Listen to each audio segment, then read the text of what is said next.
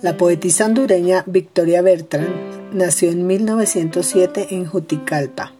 Era hija del expresidente Francisco Bertrand. En 1950 fue nombrada por la ONU como editora de la revista United Nation World, por lo que viajó a casi todos los países de América Latina.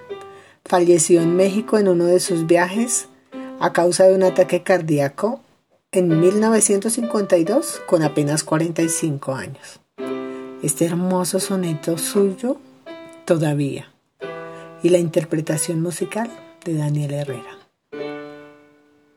Todavía hay perfume en tu recuerdo, a pesar del olvido y la distancia, y a pesar de los cambios yo no pierdo el placer de envolverme en su fragancia.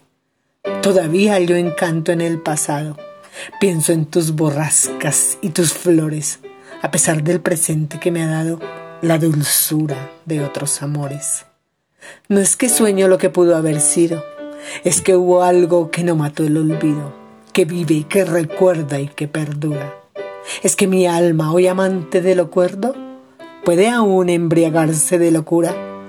Todavía hay perfume en tu recuerdo.